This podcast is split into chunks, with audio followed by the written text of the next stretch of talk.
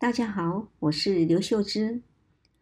我们是不是常常觉得要得到什么东西，如礼物、彩券、好名声等，才是幸运呢？其实，从另一方面来想，没有意外或厄运发生在自己身上，平平安安也是一种幸运。最近我有些感触，写了一篇文章。很幸运地刊登在二零二二年六月二十一日的《中国时报》人间副刊，篇名是《幸运多如繁星》。现在就来跟大家分享。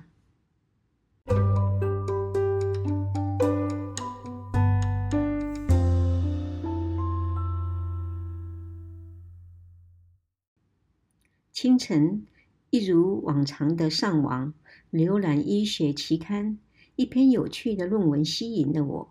文章提到，约百分之十四的医学生有医学生症候群，意思是当老师教到某种疾病或看到病人时，会联想到自己是否也有同样的症状与疾病，因而变得焦虑、担心，真的是视病如己。幸好。我从来没有过这种想法。为何我没有医学生症候群呢？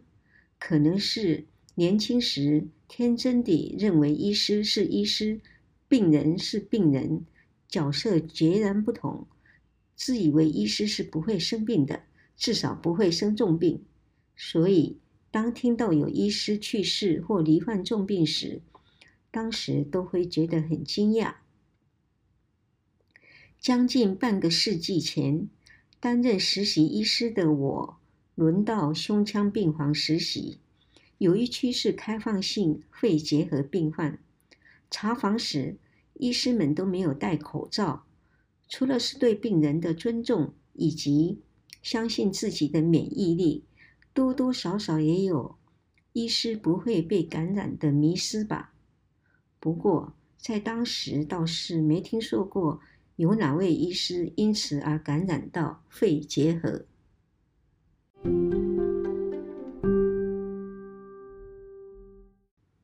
这种天真与无知，或许也是一种幸运，让广大的我专心埋头苦读、认真学习。从医学院毕业后，一头栽入医学中心，忙碌紧张的行医教学生涯。多年后，终于。发现医师也是会生病的，只是医师比较懂得预防，医疗资源取得较方便，且了解疾病的预后，不会无谓的恐慌害怕。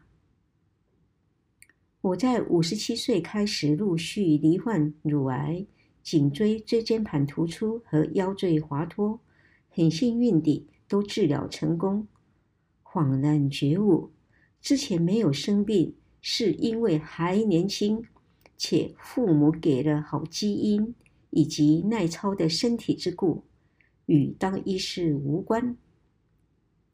回想当医学生时，疾病分那么多科，内外妇儿等等，每一科又有次专科，一本本厚重的英文原文书，叙述的疾病何止千万种，从还在。母亲体内的基因突变，出生后的发展迟缓，微生物感染、癌症、外伤、退化、代谢异常和精神疾病等等，更别说是后来行医时新的疾病不断出笼。而在这千万种疾病中，我只罹患了三种，何其幸运！